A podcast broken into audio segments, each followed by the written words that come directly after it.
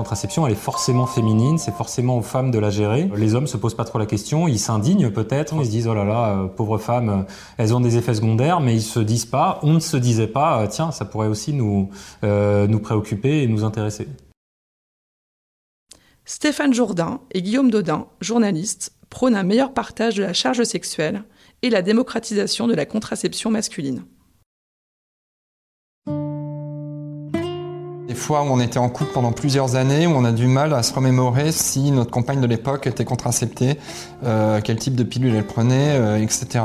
Et on s'est dit putain, mais on est on est quand même complètement à la ramasse, c'est pas possible, euh, même sur quelque chose qui a duré 3 ou 4 ans, qu'on sache pas comment ça se passait. Vraiment la capote, en fait, c'est l'outil anti-IST, mais je l'envisageais à peine comme un truc anti-grossesse, parce que je me disais ça tout est, en fait, j'y pensais même pas, je me disais tout évident, c'est c'est la fille avec qui je suis qui aura quelque chose contre la grossesse. Moi, je me souviens d'avoir passé 4 ans et demi avec une fille. Je me souviens du, nom de sa pilule, euh, de lui avoir dit une ou deux fois tiens, il faudrait penser à la prendre, limite de manière un peu euh, hautaine, genre ah, moi j'y pensais pas toi, mais euh, sans me poser vraiment la question de mais comment ça se passe au quotidien, est-ce que c'est pénible pour elle, etc. Je pense que beaucoup d'hommes n'imaginent pas à quel point en fait la pilule féminine provoque des, des sautes d'humeur euh, des sautes de libido, euh, des malobides. On nous a semblé que c'était vraiment le tabou absolu, c'est-à-dire qu'on n'évoque pas, dont on ne parle pas. Parmi euh, les différentes méthodes existantes, il y en avait une qui me paraissait relativement simple, un anneau en silicone qu'on place sur la verge, dans lequel on fait passer le scrotum, qui permet de,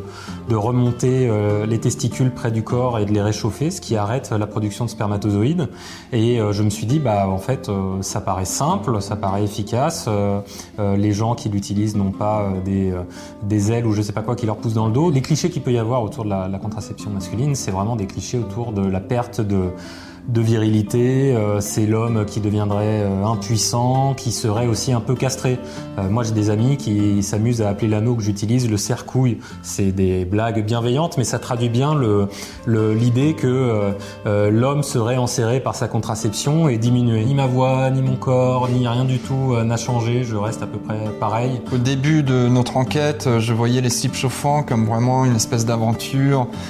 Euh, assez lourde, un dispositif euh, compliqué, euh, vraiment désagréable. en étant proche de Guillaume qui s'y est mis et tout, ça m'apparaît comme quelque chose de, très simple, de très facile, sans contre-indication, sans effet secondaire, très organique si j'ose dire. Tout le sujet de la contraception, c'est que ce sujet soit mis sur la table du couple. Et moi, dans le cadre de mon couple, il y a peut-être moins euh, d'intérêt à ce que je me lance dans cette méthode-là, mais il se trouve qu'en cheminant euh, dans cette enquête, ma compagne a décidé d'arrêter la pilule et qu'on on fait autrement, soit avec le préservatif, soit avec le retrait. Les préservatifs peuvent être achetés par une femme, par un homme.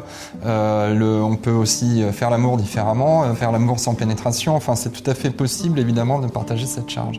Le début pour prendre en compte cette charge de la contraception, c'est d'en parler à sa partenaire. Euh, si les hommes euh, engageaient une discussion là-dessus, euh, je crois que ça changerait beaucoup de choses. C'est-à-dire que se poser la question de comment tu fais, qu'est-ce que tu prends, quelles sont les difficultés que tu rencontres, et ensuite éventuellement discuter de solutions alternatives. J'ai l'impression qu'il manque aux hommes pour se mettre à la contraception masculine de l'information et de la volonté. L'éducation à la contraception, elle peut se faire un peu à tous les âges. Si on avait des pouvoirs publics des autorités de santé qui sensibilisaient à cette question de la contraception et à son partage, ça participerait d'une réflexion des hommes qui se diraient bah tiens, euh, euh, en fait ils ont raison, c'est pas forcément que à ma compagne de gérer ça, c'est peut-être aussi à moi.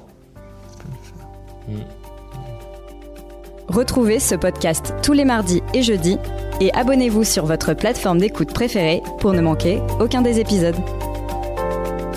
À bientôt!